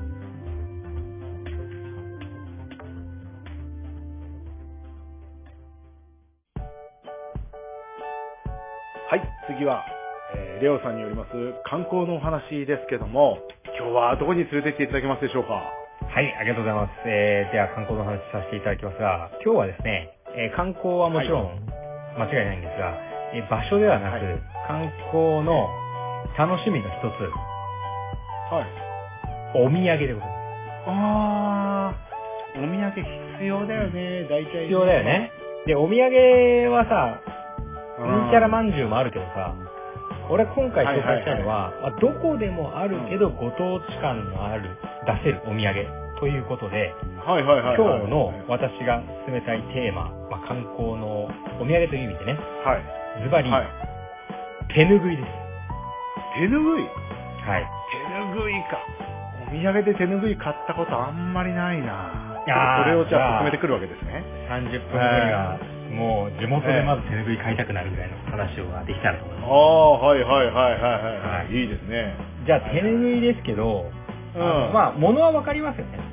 手ぬぐいは、あの、あれですか、豆絞りとか、ああいう日本手ぬぐい的な感じですかそれともそうそうタオそうルみたいそうな。あのあれでいいです。あれでいいです。タオルとかじゃなはいいです。はいはいはい。ううんうんんうんで、まあ、手ぬぐい、はいはいあ、じゃあ、そうですね。じゃあ、ささっき今お話ししてたので、まあ、手ぬぐいってどんな、こう、イメージかなって、まあ、形はわかると思うんですけど、はいはいは多い。分主流なのはハンカチですよ。うんああ、そうですね。はいはいはい。ね、まハあンカチ、基本は、いカバンとかポケットに入ってるのは、まあ、ハンカチじゃないですか。うん。ハンカチでじゃあすね。ハンカチと手ぬぐいの違いから先入ってもいいですかうん。ああ、いいですよ。はい、ぜひ。じゃあ、ハンカチと手ぬぐいは、まあまあ、サイズは別として、どんな違いがあるかなとかってなんかイメージありますああ、そうね。ちょっとハンカチのあれにもよるかもしれないですけども、うん。生地が細かいというか、目が細かい感じなはるすほどる。ね。いいはですいよ、はいいい。手ですよぬぐいはなんかちょっと粗い感じうんな感じだね。まあ、粗いから悪いというよりも、粗い分結構水が吸うのかな、みたいな感じはします。いい感あじとは、あのー俺的には、粋です。そうももうう、言葉汗そ拭のう。言葉があれ ば、もう今回の話は絶対楽しめます。 あ、もうんう手拭い欲しくなった、俺。。そう あー、ね手拭い欲しい。あのね、粋だよなんで手拭いね。かって言ったら、粋だわ。もちろんね、うん機能もあるけどね、もうハートです、粋です。そうだよね。うん。そうだ。あなーので、まあうもんうすでにね、もう明日から多分ハンカチを捨てて手拭いになると思うんですけど、いや、なるな、なるなる。中身だけの話をすると、まあそもそも製造過程が違うんですね、簡単に言えば。ほー、あそうなんだ。はで、いはいはい。まあ、あの、結局、あの、繊維というか、まあ、染めたりするわけですけど、はいそはいはいの、そういう油とか、まあ、あの、はいもともとあった、こう、油分とかを取り除く、うんこう、漂白するような作業があるんですけど、はい。これが、まあ、和式か洋式、和ざらしとかあー洋ざらしとかっていう言い方があるんですけど、これが違いまはいはいはいはい。ほー、ほー、ほー、ほー、ほー。す。で、和ざらしの方は、まあ、まさに手ぬぐいの方は、あうんの、釜で生地を炊くんですよ。ほう。はいはいはいはで、これ、手ぬぐいを作るって言ったら、もうこれ、そもそも生地を、もう、3日前後炊く。ゆっくりゆっくい。り、うん。この、こう、工程をは進いめていはいって、はいはい。まあ、あの、洗礼されていって、結構ね、あの、まあ、丁寧なやり方だから、あの、さっき言ったみたいに、生地に負担がかからなくて、柔らかくなるんですよ。へえ。はあはあはあ。はあはあはあ、で、まあ、その、柔らかい分、吸水性が違うっていうのと、あとはその、まあ、伝統的な手法なので、あの、いろいろなこう、染め方とかを、あり方があるんですけど、まあ、簡単には柔らかさとか吸水性が違うっていうのでイメージいいかもしれないですね。はあ。で、材質的には一緒なのに、あ、そうです、そうです。技術だけ違うってことそうですね。技術というか、まあ、へ工ー程が違う感じですね。はあはあはあ。あの、お米というものは一緒だけど、ん蒸らすか、炊くか、焼くかとか、そういうのでこう、パエリアかご飯かとか変わってくるじゃないですはいはいはいか。はそい。んなイメージで、その工程によって変わってきて。だから、あの、ハンカチとかっていうのは、まあ、これ、あの、用ざらしね、用紙ですと、悪いって意味じゃなくて、はもう、あの、1時間前後の短い時間でバーッと作るんで、あの、うん結構ね、こう強い感じになって、あの、うんまあ、生地なんかも厚く感じると思いますし、まあ、逆にあはいはいはいの、生地本来の繊維が潰れちゃうので、結構ね、あの、硬くてこう、サラサラしたような、もうお俺の中ではツルツルなイメージなんですね。うん。だからふわっと肌しない触りは、うん。はいはいはいはい。だからそういう分、手拭いの方が柔らかいかなという、ね。うんうんうんうんだからそういう意味では、ハンカチの、あうん。の、はい。成分的な違いとか、工程的な違いは、まあ、なるほどぐらい知っとくといいかもしれはいはいはいはいはい。ない。でまあ、日本のものっていうイメージは手拭いあると思うんですけど、ちょっとあの、うまあ、ちゃんとあの、コマさんが欲しがる、あの、通な使い方とか、後で紹介するから、ちょっと、課題ところから話して大丈大丈夫で夫ですかす、大丈夫大丈夫ですかここも知っといた方がいいね。まあ、手拭いの、じゃあ、あの、歴史的な起源とかね、はい。まあ、諸説あるんですけど、まあ、奈良時代ぐらいにお祭り用の、まあ、装飾品として使われていたっていうのはが、まあ、一番こうベタな説みたいです。すごい。えだってお祭りといえば手ぬぐいじゃないですか。いまだにその使われ方がずっと継承されてるってことだよね。そうですあねあ、すごい。おまあ祭りといえば手ぬぐい。確かにさ、あの浴衣でさ、それこそ花火見に行ってさ、鍵やって言ってるやつがさ、ハンカチ、レースついてるやつ、パタパタやったらちょっと違うよ。違うけどね、そうだね。。手拭い首からら下げてほしいよね。すいません、俺タルタオルかけちゃいました。あー、だったらなんとか工業みたいな、買えます武骨なやつにしよ う。なんでなんとか工業にもらったぜ的なやつ。で、まあ、その、ミッキーとかダメだね。ミッキーとかダメですね。で、まわあ、かるもともと、その、まあ、お祭り用とかにあったやつが、まあ、結局、綿、はい綿で作ってますから、綿花の栽培が盛んになってきて、あの、はいはいまあ、もともと、江戸時代ぐらいに入ると、んあの、着物を作るときに出た切れ端が手拭いになったと言われてます。ああ、そうなんですか。はいあだからそれこそ、今も売おってるみたいですけど、おそろがあるんですよ、そうはいまさにそうはいはいはいはい。いいですね。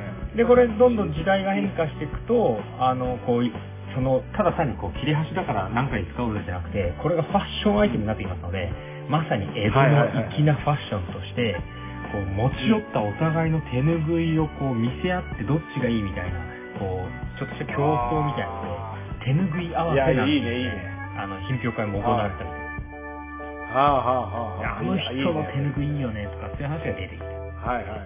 はあ、やっぱいろんな柄があるってのそはいういよね。柄とかね、あーそう、だから切れ端出しとかね。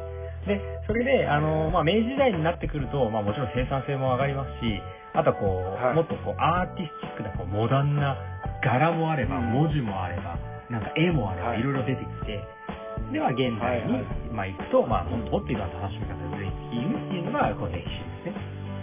はいはいはいはい。いやーいいなー歴史があるって言ってもなんか歴史を感じて今とそんなに感性が変わってないっていそううね。かうんうん、その辺がいいようん。ね。まんま昔の使い方をしててもいいと思うう。ん、やっぱ花火、浴衣でタオルですよね。そうタオルじゃない、手ぬぐいです。手拭い。手ぬぐい。手ぬぐい。手ぬぐいと。ああいいねそ敵んな屋で手ぬぐいですね。手ぬぐいです。で、手拭いは、はいはいあのーまあ、さっき、コマさん、まあ、俺はお土産で買ったことないかもな、みたいなこと言ってましたけど、まあ、うんあの、お土産っていう考えでもいいです、観光で言えば。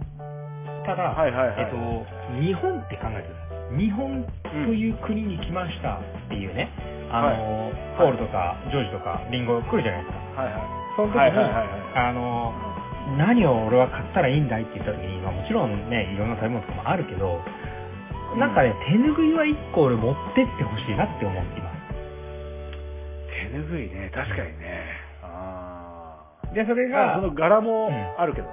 そうそう、柄とかどうね。いう柄を買うかで結構今ね。ね、その、和の、なんかこう、雑貨とかちょっと小物系ってね、やっぱ若い人も中心にこう、ファッショナブルにもなってるから、なんか、おっさんがわか買るってるよねとか、なんか昔の着物の人だよねとかじゃなくて、結構ね、まあ、本当に若い女子ぐらいとかはいはいはいねは、い受けてたりするっていう世界になってきてるんですよ。いやいやいいと思いますよ。そのリバイバルじゃないですけそうど。そうまた流行ってきてるっていうのは。うんうんうんだからそれで、まあ、俺も結ほ構ら、行きは男性だけじゃないから。はいはいはいはい。そうだよね。だってこう女性とかね、女性にもあるよね。こうハンカチじゃなくて手拭いでもおって思うし、なんか、はいあの、まあ、ブランド物の財布でももちろんいいんですけど、あの、はいなんか、こう和のね、財布とかさ、あの、ガマ口使ってガマ口とか ね。 わわかるわかる。はいはいはい。巾着でもねち。ょっと古風な、そう、はい巾はいはい着とかね。はいはい。そんな流れで、俺は手拭いは一個、こう、日本をで代表するこう文化としてはね、広めていきたいなという思いですね。いやー、確かにそうですね。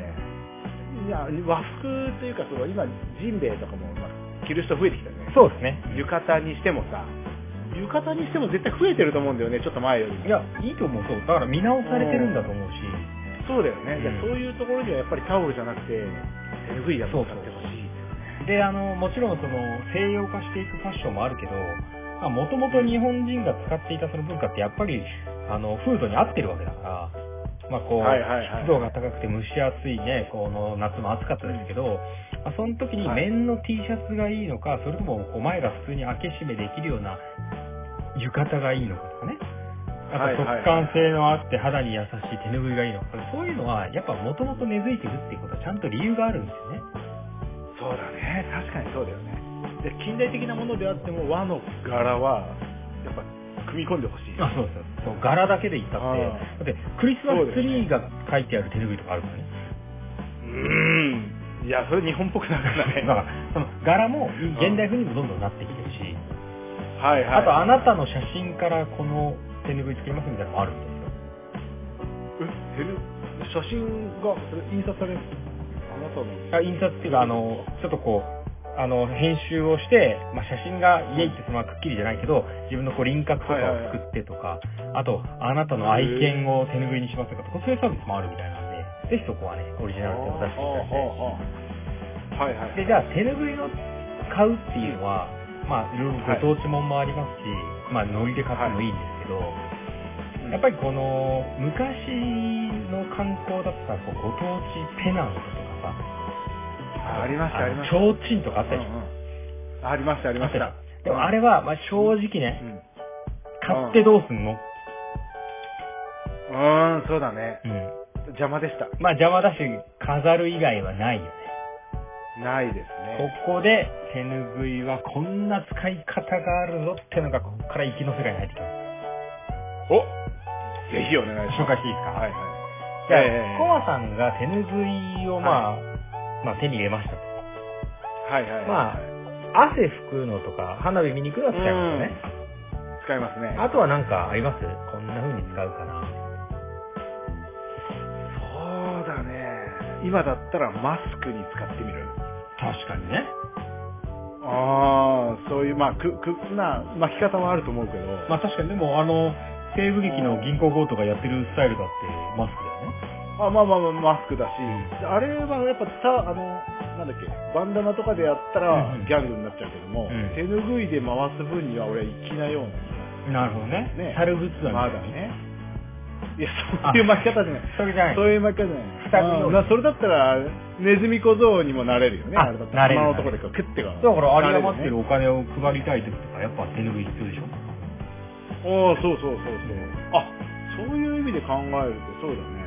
あのー、今、エコバッグ、エコバッグって言ってるけうわど、ちょっと大きめの手ぬぐいだったうら、わ風呂敷代わりに、ねおえ、あ、どういうことえ今の王は何ですいかやいや、だから、いいやり方知ってんじゃないいいよ、いいでしょいや、これは、俺、風呂敷は結構ね、見直してきて最近。いや、そう、風呂敷もいいし、手拭いだっ風呂て、敷あものいいけど、ハンカチよりやっぱり大きくてあ長いの、長いから、かなりうねんうん、使いやすさはね、出てきます。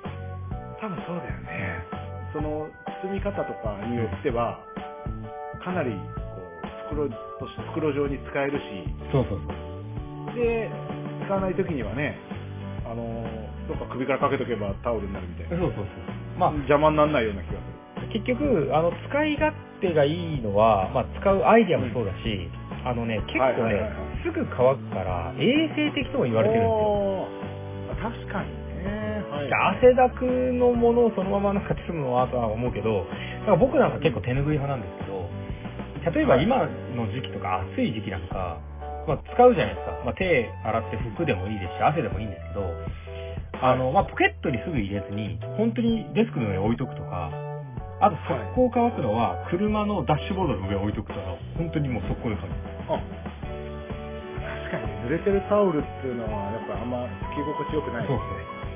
だからなんかあー、それこそ、まあ、衛生はそれちょっとわかんないですけど、江戸っ子は手ぬぐい一本でお風呂行って、それで体も洗って拭いて、そのまままた下げて戻ってくるみたいな人だったらしいですからね。おー、ほうほうほうほう。まあ、さすがに今それをやれとは言わないですけど、まあ、つまりその、ハンカチとかの役割だけじゃなくて、あの、まはあ、いちょっとこう、頭に被ったりもできるし、あとね、はいはいあはの、い。緊急時はこう、包帯とかにする場合もあったりとかね。あまあ、ー結構万能なんですよ。はいはいはいはいで、じゃあ、こんな使い方をしてみてはっていうのをね、ちょっと、粋な使い方として紹介しますので、ぜひ自分の、そうだよね。はいはい。こう、身の回りでこれ使いそうだなってことなのを、ぜひ取り上げていただければと思いますので、大丈夫はいですはい。かじゃあ、まず、うーんとね、まあ、これはやんないかな、コマさんは。あんま額に入れて飾る。まあやんないね。必要性がちょっとないと私はそこに存在価値を見出せるものに。だから、あのあー、気に入った柄とかは、まあ、こう、タペストリーみたいにするとか、あとはこう、なんかこう、埃よけみたいな感じでかけたりっていうのもあるらしい。まあ、これはね、あ一番ね、それ使いはやすいでも、家電製品の上に乗っけあ、そうそう、家電製品とあか、あー、はいはい。まあそういうのも愛だとちょっとロスじゃないけども。あの、はいはい PC の、こう、キーボードの上にこう、チャットパッドを置いておくとかね。ああ、確かにね。うんうん。それもありですし、あの、乾きやすいですから、それはそれで、あの、十分衛生的でもありますし、あとは、あのね、だんだんね、こう、応用編になってきますと、まあ、この辺からね、上級者の使い方から、まあ、あの、粋な使い方として参考していただければと思いますが、例えば、えー、まあ、やり方は楽です。まあ、弁当を作るのは、手拭いにしましょう。今度から。ああ、はいはいはいはい。あ、確かにね。まあいいかももうし手れない。拭いかうんうん、笹の葉、どっちかにします。笹のそんぐらい、そんぐらい、はいはいはいはい。ーでまあこれはテクニックはいらないね。はいはいはい。で、ネットで調べると、いろんな使い方がもちろん出てくるんですけど、俺これ使ってるなって思ったのは、ティッシュ箱ケース。えティッシュ箱え、もう、駒さんぐらい、慣れをつない人だと、ボックスティッシュ。はいはいはい、僕のティッシュ。ままあ、車に入れてたりしますよね。あ、あーまあ、それおしゃれだからどうかどうかね。はいはいまあ、その時に、そのティッシュボックスまんま入れてるんじゃなくて、こう、ちょっとはいパパッと包めるんですけど、手拭いで。はい。そうすると、まあ、まああ、ラッピングですよね。ポティッシュあボックー、はいはいはいはス。い。で、もちろん取り出せるようになるんですよ。うん。で、ここは、を、まあ、ちょっと車の中とかに置いとくことで、まあ、時折もちろんね、うんあの、洗ったりして変えたりすることで、まあ、季節感とか趣味思考とかを出して、まあ、ちょっと粋な大人のね、ドライブの話題にするとか。ああ、いいね。そういうちっちゃいところに和柄を使いたいね。やっぱそうそうねで、まあ、その勢いでこれ、あの、プレゼントのラッピングにもね、これ最高にいいです。ああ、はあはあ。それ自体がまたプレゼントにもなもってね。う、あの、いやー、いいです、いいです。無料でラッピングしますよとかに甘えちゃってませんああ、甘えちゃってるね。ね、なんか、あの、200円でこれができますよとかに、ちょっと甘えちゃうぐらいなら、はいはいはい。まあ、むしろ100均ぐらいで手拭い言ってますし、うんうんうん。まあ本当に普通にね、買ったとしても数百円レベルからありますので、ぜひね、あの、プレゼントのラッピングとか、ちょっと手拭いとか。はいはい。中のものに合わせてね。そう合わせて和のものだったりね。あーで、あとね、これね、その、こう、延長で、あのお酒をどっかに持っていくときとか、酒ね、美味しく感じるだろうね。こうなんか持ってきたはぜっていうときとかに、ちょっとこう手拭いに包んでとか、いはであといねはい。、これ僕もやったことあるね、これね、一番ツーブレるからね、取り込むといいと思うんですけど、はい祝儀袋。ああ、はあはあはあ。福さ的な感じそうの。そうそう。あ、副作でもいいんですけど、あの、はい例えはば、いあの、まあ、祝儀をこうあの紙にまず封筒に入れます。す。うんうん。はいはいはい。それを包むのが、もう、そもそも手拭いになって、で、調べると、最後の結び目をこうして、これだと、あの、珍しい席でも使えますとか出てくるんで、ほうほうほうほうほう、あとね、なんか、ちょっと雑貨屋とかに行くと、手拭いでできた祝儀袋を売ってたりしまええー、そうなのす。で、あの、ほら、ね、あの、手拭いで、こう、はいできてて、まあもちろんその場で渡すときっていうのはさ、あの、受付の人に渡すわけだけどさ、もちろん後でこうね、新郎新婦さん回収するじゃないですはいか。はい。ね、その場に俺はいないよ。だけど、うんこう、あ、これ誰々からだってこう見てますよね。その時に、はいはいはいお、コマさんのやつ、え、これなんか手拭いになってんじゃん。みたいなそれでコマさんの憤度は上がりますよね。そうかな、どうかな。うんうんここで、あの、見えないところでの粋アピールはね、ぜひそこを重視していただきたい。いや、確かに日本的な要素は生活に入れたいけど、そうね。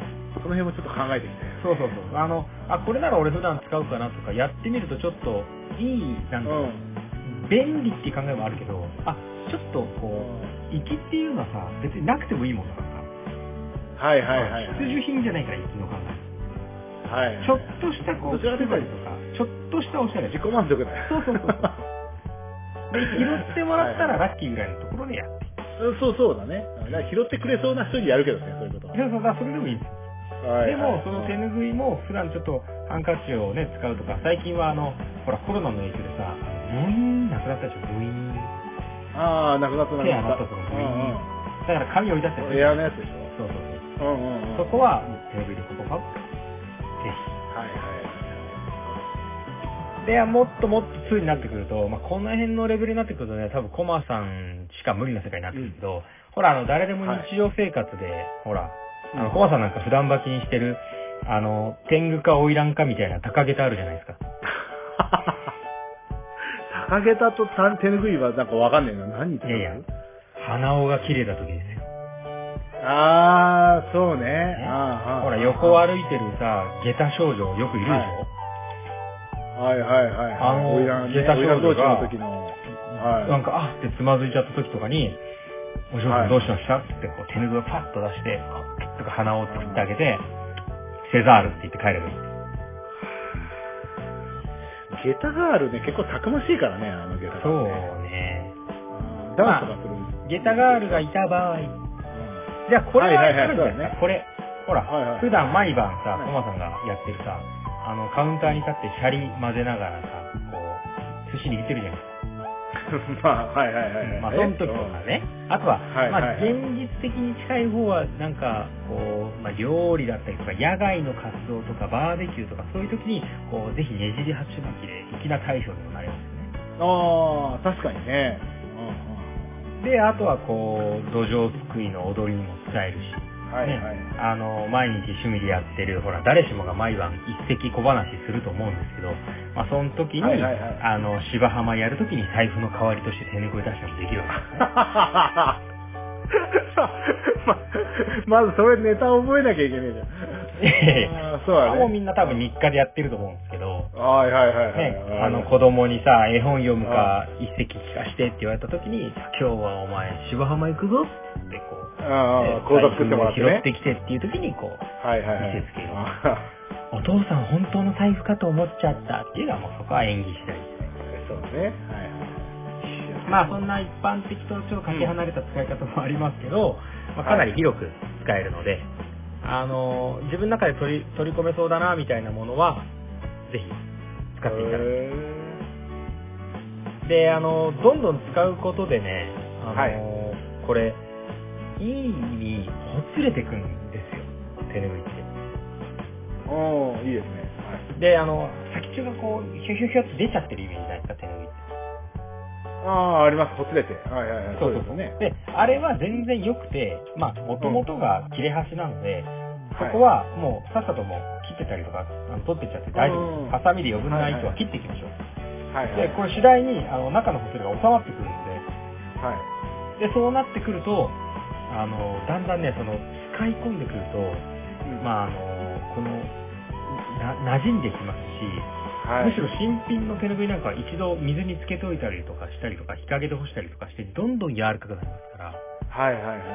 でさらに、これ昔、どのぐらいの時代まであったかわかんないですけど、昔の温泉に入るとき、うん。まあ今は温泉宿行っても多分、多分タオルじゃないですか。はい、タオルだね。だけど、まあ昔それこそ江戸っ子に限らず手拭いだったと思うんですよ。はいはいはい。その時に、温泉に行ってその手拭いを使うと、温泉の成分が入って手拭いの色が変、こうちょっと色ついたりするんですよ。おー、まあ、はい、はい。染みっちゃ染みだけど、ちょっと鉄分多い。多いとちょっと茶色くなったりとかね。はいはいはい。それが、お、どこの温泉行ってきたのっていう一つのサインなんですよね。へー。はだあはからそれが一つのステータスを、な俺の手拭い結構いろんなお湯浴びてるぜみたいになったりとかもするんですね。あ、それは通すぎるね、そこまで行くとね。い、やもうそこはね、ぜひね、あのお、ー何こいつ汚れてんだけどじゃなくて、はい。どっかの温泉にでもつけてきたんですかっていう返したり。おー、はいはいはい。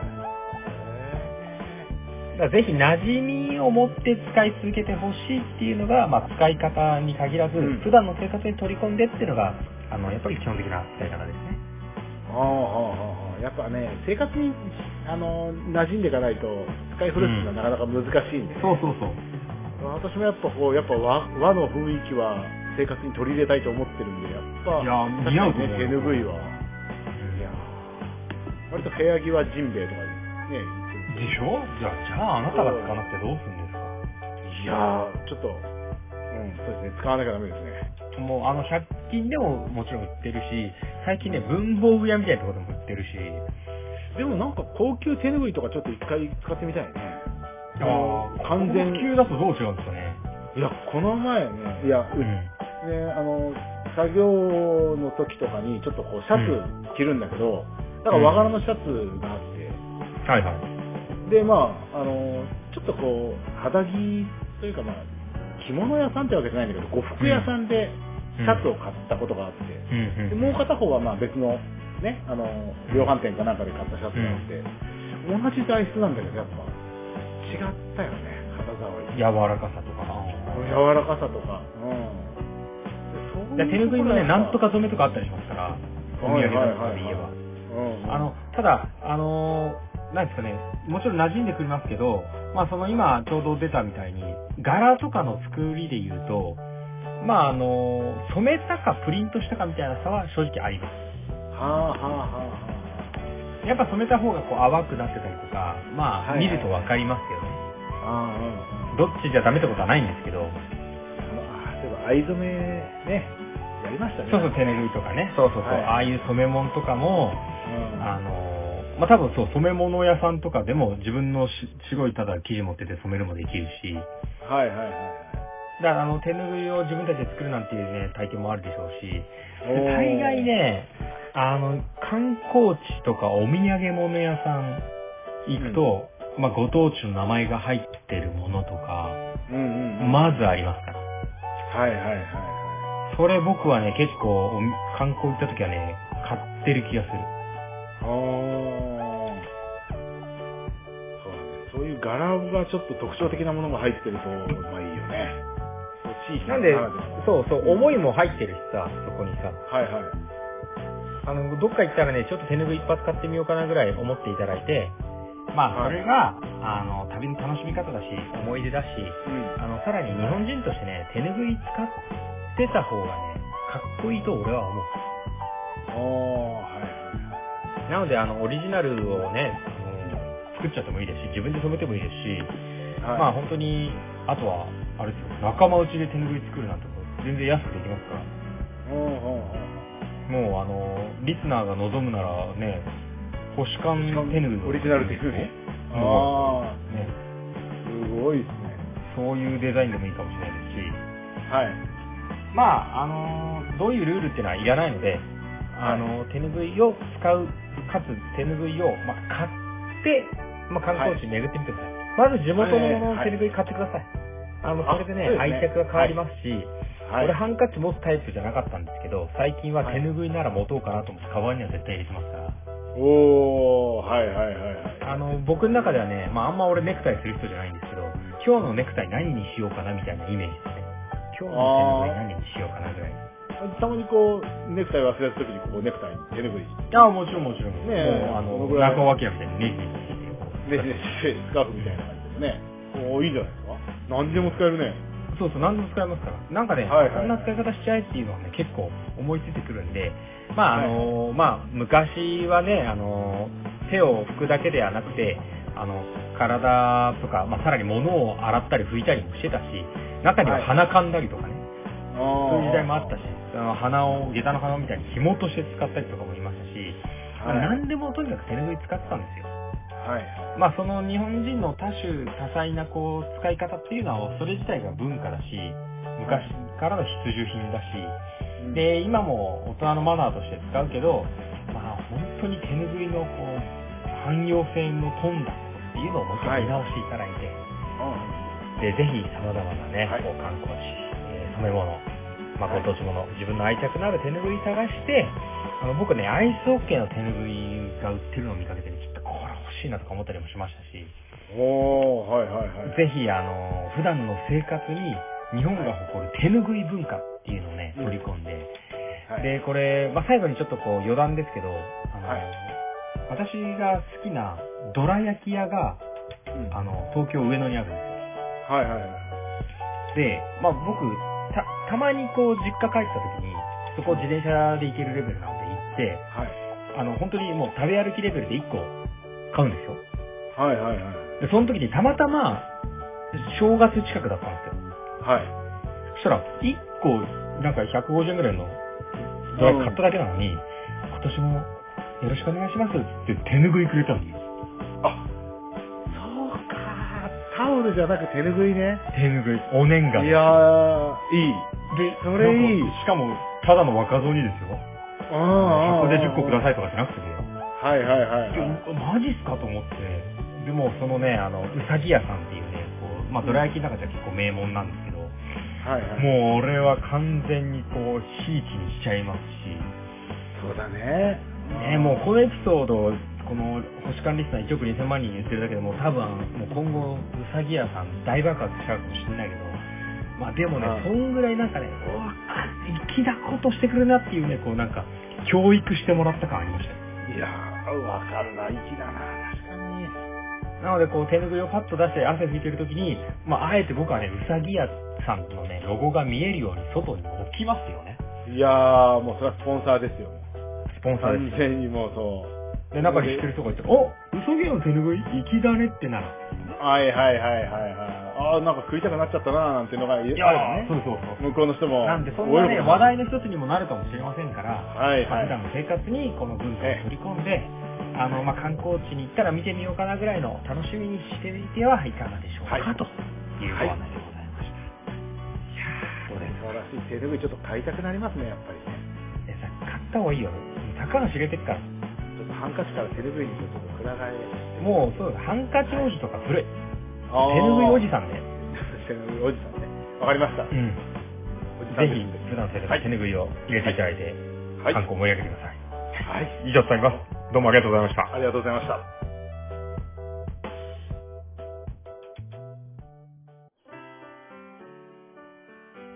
はいそれでは第60回お疲れ様でしたあお疲れ様でした。れですねどっちもええ、つぶりたいっていうテーマでたまたま被りましたねそうですね。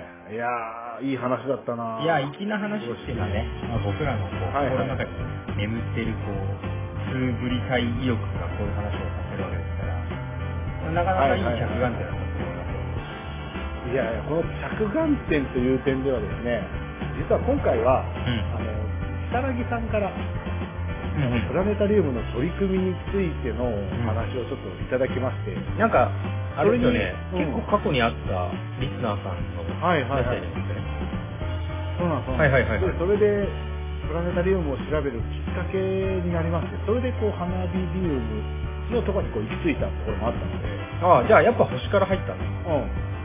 そうなんですよ。如月さんには本当感謝してます。いやーちゃんと結果送ってますよ、大丈夫うんあ、せっかくどうやって送ろうかな。じゃあ、ああのの、ぜひ、木更木さん聞いてくれてましたら、ちょっとだいぶ遅れちゃってるかもしれないんですけど、あの、はいメッセージから、あの今回の話題が生まれたということはい。で、よかったら勝手に送ってくださ結い果送らせてもらい。教えてください。送りつけます。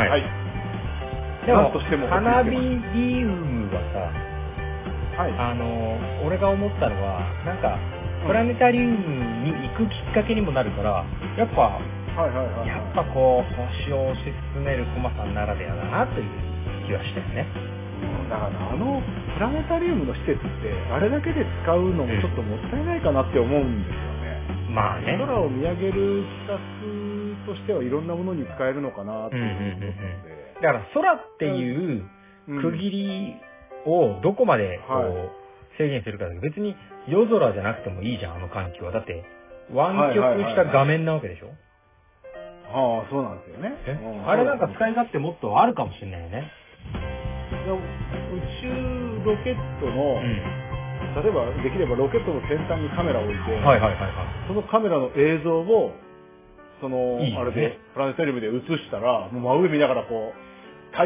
気圏突破してる最中のね。そうそうそうそう。バー真っ赤になってって、ふわって抜けたらうんいきなりシーンとして宇宙だったら超いいね。そうそうそうそうそう。で同時に酸素抜けばいいんだね。やよねめ止まって。いいそれ、あ、もう死んじゃう。あの、みんなで記憶する死んじゃう。そうそうそう。いや、でも、本当こう、プラネタリウムの活用としては、うんいろんなものがあるかなっていうふうな。そうね。あ、よくこれで調べたきっかけもそうなんですけどね。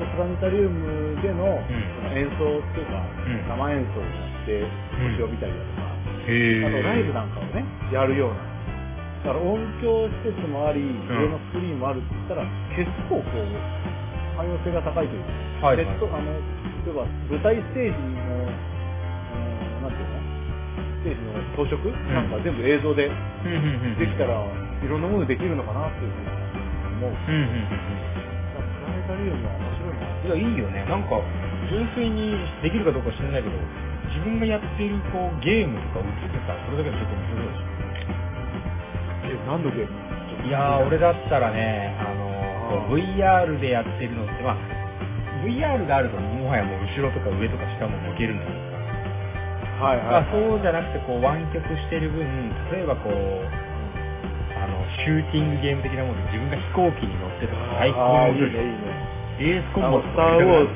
ね。で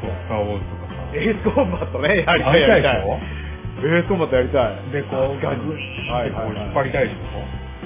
そういううん。のとか、なんか、ね、いいかね、と思って。どん、どんだけ急上昇しても G が来ないからいいね。あそこは G もさ、もらおう、なんか。 重くなるみたいな。 うわー、確かにいいなね、それもいいっすよね。もうテトリスとかどうテトリスとか。いやすっげえ上からこう。ダメダメ、あの、絶対、視界のダメ、視界レのッ上ドから間下ま違でえたよ、レッド間違えたよ。あの、棒先間違えたすごいダ難メ易度ダメ。あー、そうか、あの、湾曲してる画面でね。あ、あれいいじゃないですか。いや昔あった、あのさ、ピストルつけてバンバン撃つやつあるじゃんうん。はいはい はい。すっげえ範囲が広い。ね、あの、ゾンビを襲ってくるやつぶっ殺すやつとかさ、それだよ、それはいはいはいはい。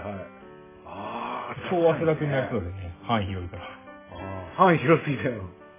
や、だからそういやいう意味ででも、もプラネタリウムは、まあ、その星がね、もちろん映す投影機があるから、それはそれで見てほしいし、星の魅はいはいは力、いギリシャ神話の話してってほしいけど、まあ、使い勝手は確かに広がりそうなイメージはあるよね。そうだね。プラネタリウムもね、早めに、まあ、菅原さんが言ってましたけども、コロナのね、収束を心から願っております。いや確かにですね。本当その通りですよね。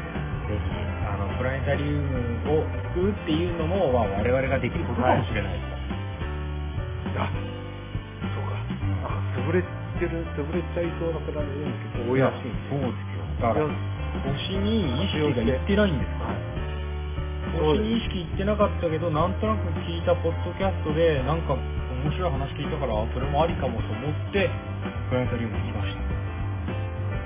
で、まあ、花火を見たとしても、その後星を見てくれて、星そうですの興味が湧いてくれれば、入り口としては全ね、然。いや、いいです全ね。然いいです。全然いいです。さすが、いや星それ星見に行くときには、ぜひ手ぬぐいという方で行ってそうほしいねですよね。そうね。それはさ、あーあのプラネタリウムさんもちょっと考えて、あのーはいはいはい浴衣割りみたいなの作ってさ、浴衣割りいいね。手ぬぐいだったらさらに割りいいねそうそう、手ぬぐいでポップコーン好きみたいにやってさ、もう外の手ぬぐい巻いてるおじさんにラムネもらってみたいないや、いい感じでもいいよ。ね。そういうので、まあ、その風情もみんなで味わってこっていうのが、まあ、僕としたら観光でもあるしさ、そうですね。ぜひぜひ身の回りにある楽しみを、ぜひあ広げて、好はい奇心を広げていけたらということですね。まあ、あの、普段、あの、ちょっと耳しか使えませんっていうね、あの、い移動してますとか、そういう方は、まあ、我々の配信を聞いて、そんな好奇心を刺激してくださいと思ってますので、はい。あの、はいまだまだ61回を目指して頑張りたいと思います。はい。じゃあちょっと宛先をここでご紹介しますので、皆様からのメッセージリクエストをお待ちしております。えー小文字で KOMALEO 数字の15、アットマーク gmail.com、ローマ字読みしますと、コマレオ15、アットマーク gmail.com まで、えーメッセージリクエスト、あの、木更木さんのようにお待ちしております。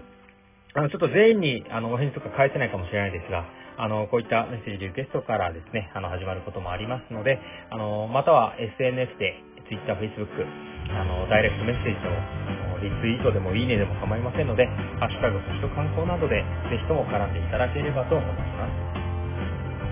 えーメッセージいただいた皆様には、番組特製のステッカーもご用意しておりますので、よろしくお願いいたします。ぜひぜひ、あの、ステッカーもらってやってもいいぞという方は、ダイレクトメッセージください。はい、まだまだ、あの、飽きずに続けていこうかと思いますので、はい。それでは次回まで中村テーマをね決めて、えー第そうですね61回まで、はいえーご視聴観光を楽しんでいただければと思います、それでは今回はこちらで失礼いたします、どうもありがとうございました、ありがとうございます。